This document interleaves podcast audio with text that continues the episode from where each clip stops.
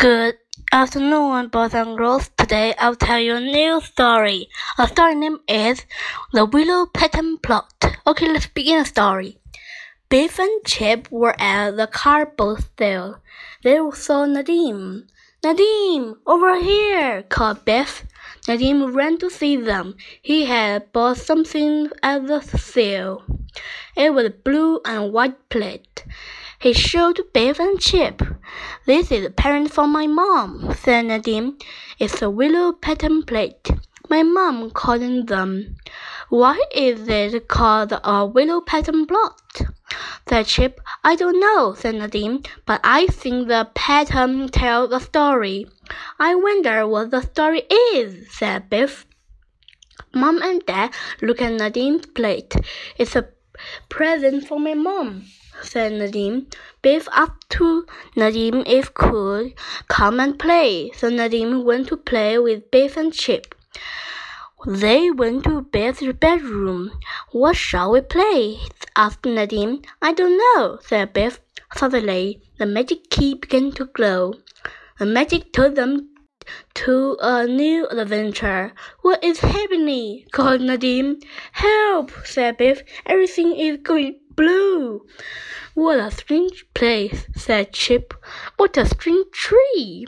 Everything looks blue and white, said Nadim. We're in the land of the willow pattern.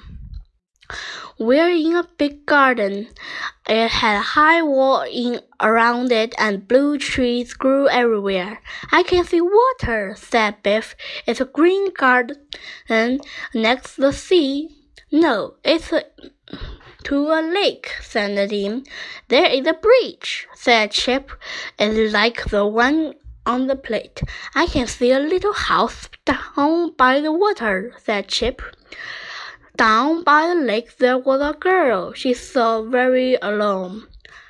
She looks unhappy, said Biff. Why is she called alone, and why is she crying? The girl was called Kipsy. She lived in the house by lake. She had a good father. He would not let her go out of the garden. Kim loved a boy called Chang. She wanted to marry him, but Chang was too poor.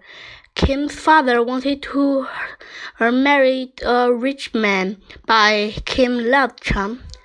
Kim Shi heard Chang call. Kim Shi, he called, are you alone?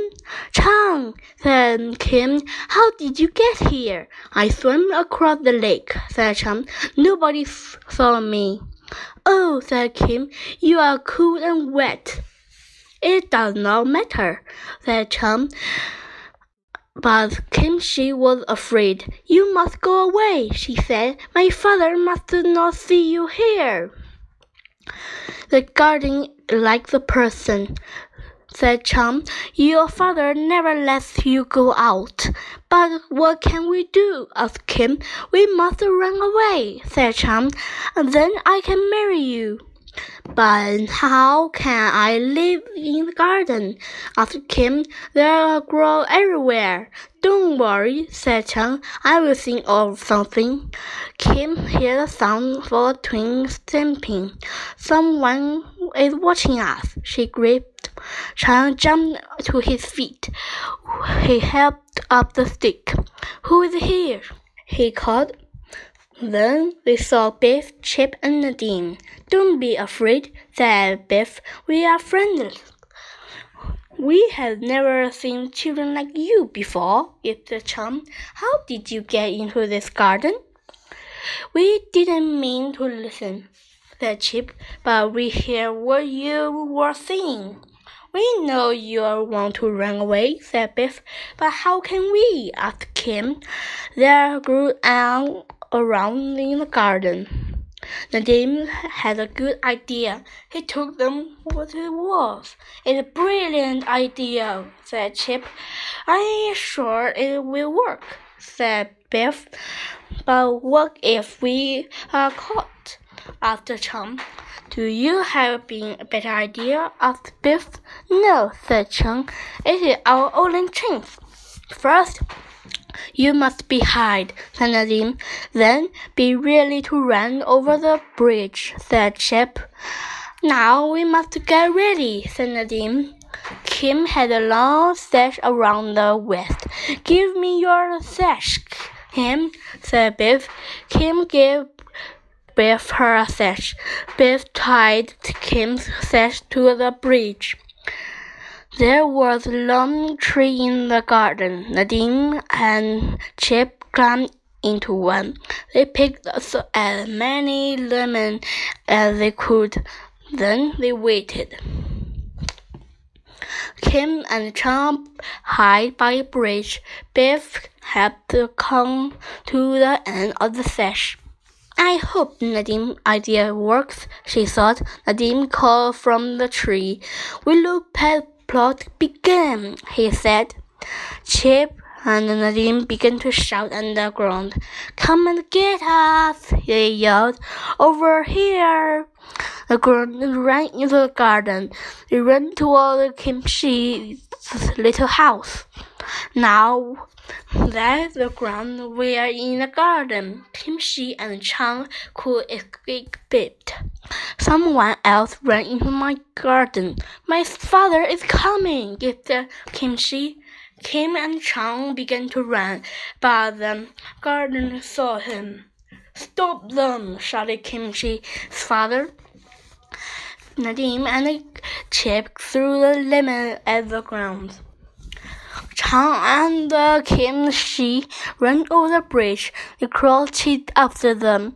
Biff got ready. I hope Kim's sash is strong, she said. It groaned, ran into the bridge. Biff pulled the sash tight. The ground tipped over it. They fell with over the crash. You fools! shouted Kim Shi's father. Chip and Nadim climbed down from the lemon tree. They ran across the Biff. Kim Shi's father and saw him. Catch those children! Yes, he yelled. Well done, Biff, said Chip. Kim and uh, Chang have got away. I hope we get away too. Biff the magic key was glowing. Hooray! It's time to go, she said. What an adventure, Chip. Nadim picked up the plate and looked at it. I wonder what happened in the really Willow Pattern story, he said. The end. Goodbye. Thank you for listening. See you next time.